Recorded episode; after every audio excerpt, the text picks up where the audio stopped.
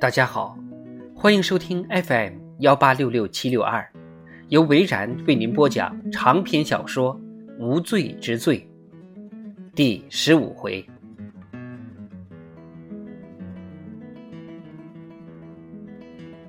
每个人似乎都做过这样的梦：一个学期没有好好上课，更没有好好复习，第二天就要期末考试了，而自己什么都不会。马特虽然没有做同样的噩梦，但是也很类似。他又进监狱了，而且这次是自己搞砸了某件事。虽然不记得犯了什么罪，但是法庭的宣判让他永无翻身之日。马特被这个噩梦惊醒，满头大汗，热泪盈眶，全身发抖。奥利维亚已经习惯了。每次碰到这样的情况，都会抱着马特的头，轻声安慰着他，告诉他没有人再会伤害他。奥利维亚也会做噩梦，但是从来都不需要马特的安慰。确切的说，他也不想要安慰。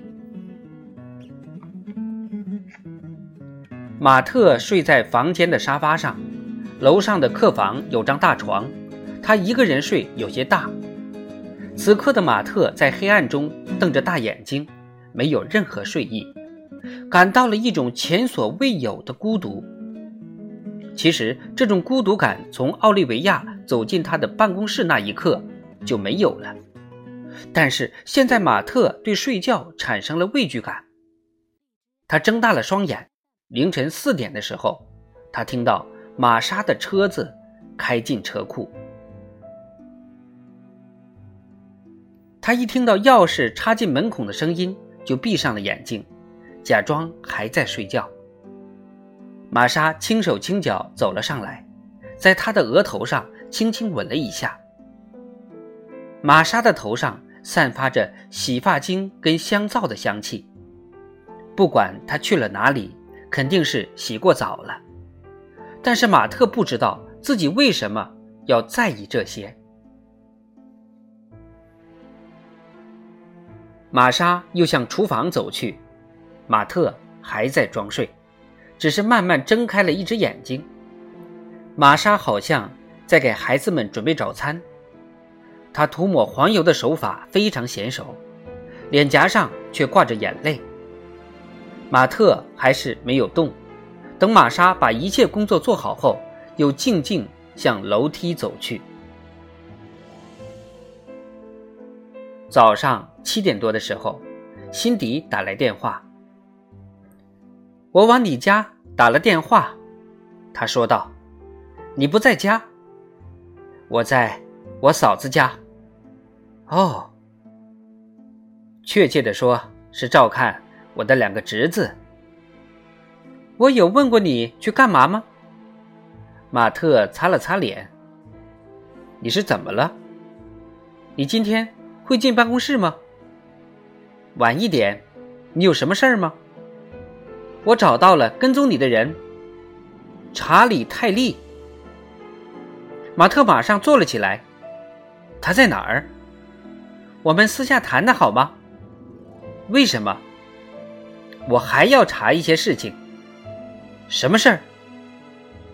查理·泰利的事儿。我们中午在你的办公室碰面，怎么样？好的，马特回答道。还有，还有什么事儿？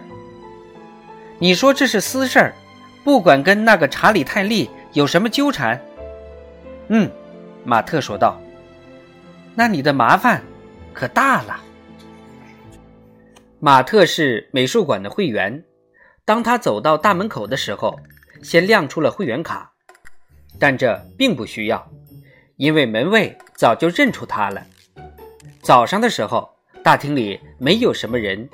他经过美术馆最新的展览作品，一幅色彩斑斓的油画，然后直接上了二楼。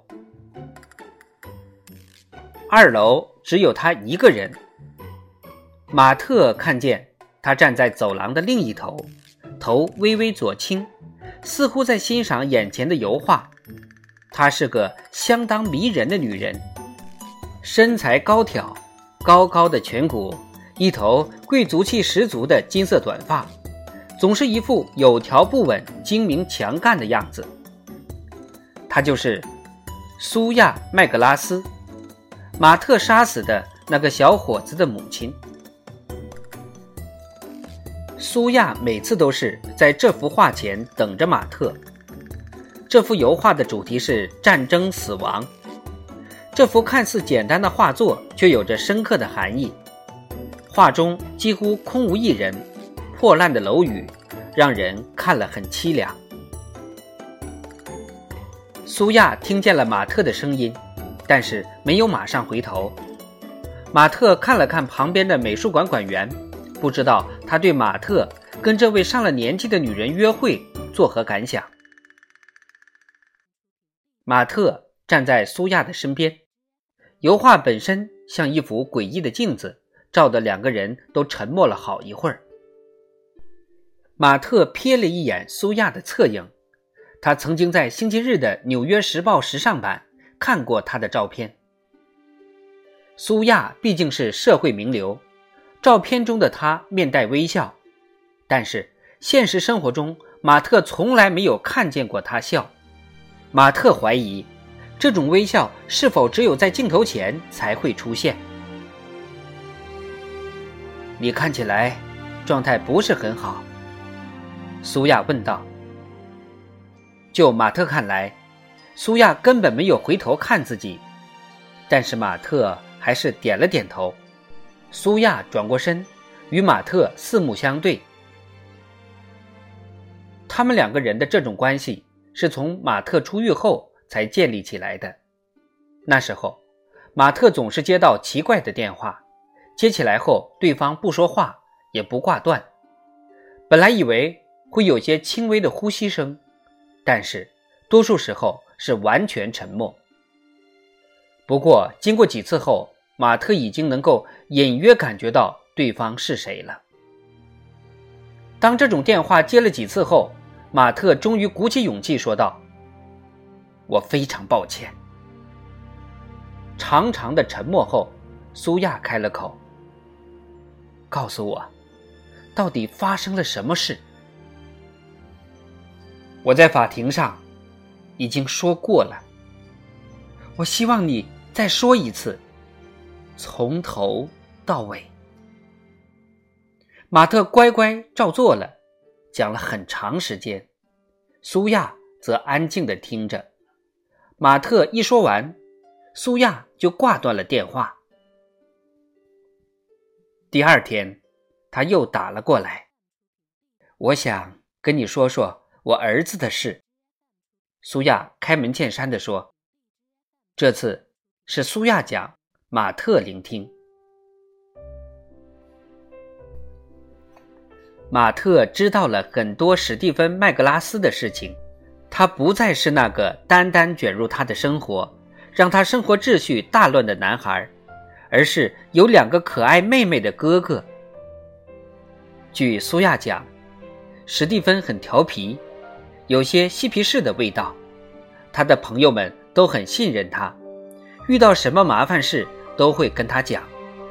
他不爱出风头，是个安静的小伙子，碰到笑话一定会笑笑来捧场。这辈子只闯过一次祸，那就是跟好几个好朋友在外喝酒被警察逮到了。除此之外，他从来没跟人打过架，从小就对暴力十分恐惧。苏亚在电话那头问马特：“你想知道吗？史蒂芬根本不认识那些打架的人。”“我知道。”马特回答道。那你为什么还要插手？苏亚尖声问道。我不知道。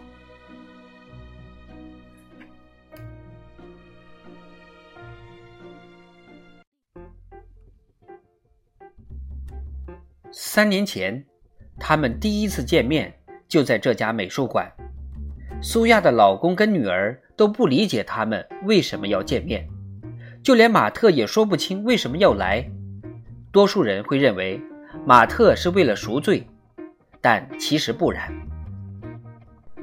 两个小时的会面，马特感觉非常自由，因为在这两个小时前，马特饱受煎熬。他不清楚苏亚的感受，但是能够感受到两个人的想法很类似。两个人会谈论那个晚上发生的事情，还有马特以后的生活细节。苏亚从来不说“我原谅你了”，那只是一次意外。你已经得到应有的惩罚之类的话。苏亚向楼梯口走去，马特又看了两眼油画，然后跟了上去。他们一起下楼，走到美术馆的大厅。找了一个安静的位置，开始喝茶。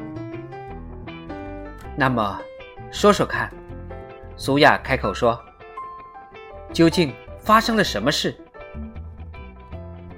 这并非是客套话，或者苏亚想首先打破沉默，而是一种固有的默契与信任。马特把藏在心中的秘密统统说给苏亚听，他从来没有向苏亚说过谎。马特把这几天发生的事情都告诉了苏亚。说完以后，苏亚问道：“你认为奥利维亚出轨了吗？”证据就在眼前呢。但是我知道，有证据不能代表一切。苏亚点了点头。你应该给他打一次电话。他说：“我打过了。”试试酒店的电话，我也打了，他不在酒店，他根本没有登记。这么看来，奥利维亚多多少少说了谎。苏亚靠回椅背，用手托着下巴。没错。苏亚想了想，他从来没有见过奥利维亚，但是他比谁都了解他们两个人的关系。他把目光飘向了远处。你怎么了？马特问道。我在想，奥利维亚为什么要说谎？苏亚耸了耸肩，喝了一口咖啡，说道：“我一直觉得你们两个的关系很奇怪。为什么这么说？十年前的一夜情居然开花结果？”不是一夜情，我们根本没有上床。”马特说道。“也许这就是问题所在。”这话是什么意思？如果你们上了床，说不定魔咒就解除了。人们都说做爱是人生在世最亲密的一种行为，但事实上正好相反。马特等着苏亚把话说完。哎，还真是奇怪的巧合。什么巧合？马特问道。克拉克也有外遇。马特不知道该说什么好，只是说了句：“我很遗憾。”你心里不是这么想的，苏亚说道。马特没有说话。这件事。跟我儿子的死无关。马特勉强的点了点头。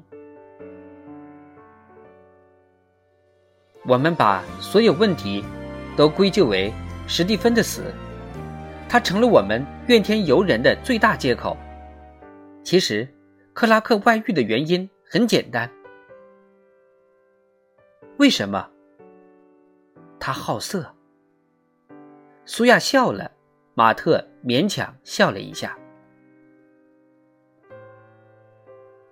我有没有跟你说过，对方很年轻，只有三十二岁？没有说过。我们有个女儿，就是这个年纪。我感到很遗憾，马特说道。我刚才说过，这跟你一点关系也没有。说实话。我跟上了年纪的女人一样，对性这个东西已经没有什么兴趣了。但是克拉克不一样，他比较好色。那个三十出头的女人正好合他的胃口，于是性、宣泄、生理需要都可以满足了。你真的不在意吗？问题不在我。马特没有出声。